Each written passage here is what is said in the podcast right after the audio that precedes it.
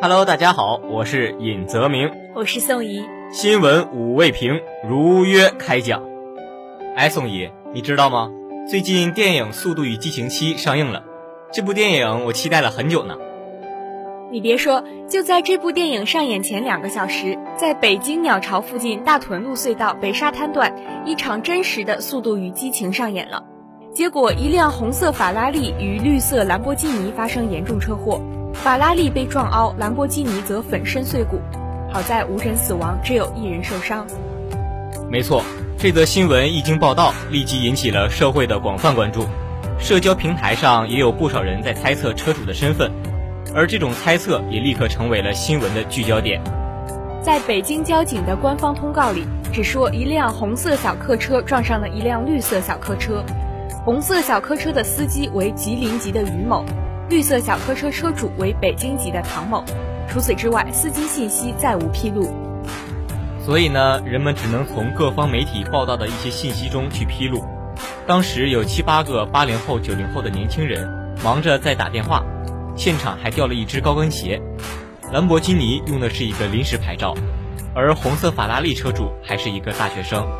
同时呢，还有记者发现，事发的大屯路隧道全长一点二公里。东西双向各有三条车道，隧道穿越奥林匹克公园。根据交通标志显示，隧道内的限速为六十公里。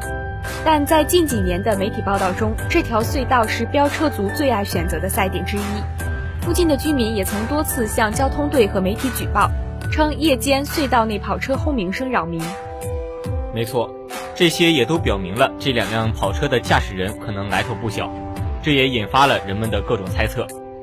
是的，高级赛车、女人、车祸这些关键词，让人们又想到了历史上的事件：运家公子开着红色法拉利跑车，带着两个女子，最终引爆了政坛地震的宝福寺桥车祸。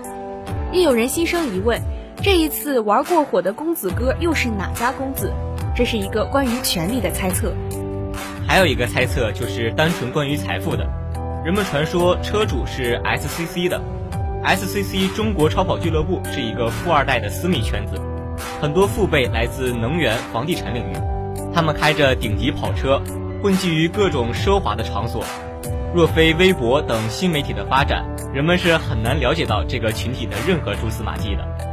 但是，很快微博认证为 SCC 中国超跑俱乐部创始人的网友 SCC 可乐发微博澄清，车主也不是 SCC 会员，只是会员的朋友。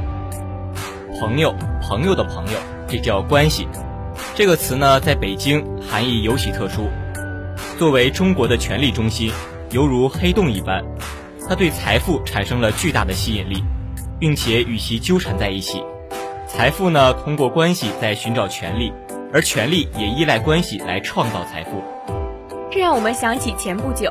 胡润百富和民生银行一起发布了一份二零一四到二零一五中国超高净值人群需求调研报告，仿佛“富豪”一词已经无法衬得起一些人的身份了，于是要造出一个超级富豪的概念来。没错，在全国呢有一万七千个超级富豪，他们的平均资产达到了十八点二亿元。这些富豪最喜欢哪里呢？答案不是金融中心上海，也不是濒临香港的广州、深圳。而是北京，在这座巨大的城市里，隐藏着两千八百五十四名超级富豪。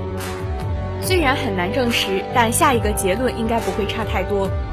这些富豪或多或少都和权力有一些关系，许多人也许并不愿意如此，但是无法避免。曾经的西山会、盘古会，给人们勾勒出了一些样本案例，但隐藏在天子脚下，这样的关系网到底有多少、有多密，很难说得清。那些开着跑车在深夜里呼啸来去的年轻人，在速度里寻找激情与快感的冒险者，也可以被看作是权力与财富下的蛋。他们的父辈们在一层关系网中积累起巨额财富，他们呢则在关系网里任性肆意妄为，挑战着现有规则。灰色的雾霾掩盖着这一切。好了，本期的新闻五味评就到这里。感谢采编张叶磊、王舒心，感谢制作江宇帆，我们下期节目不见不散。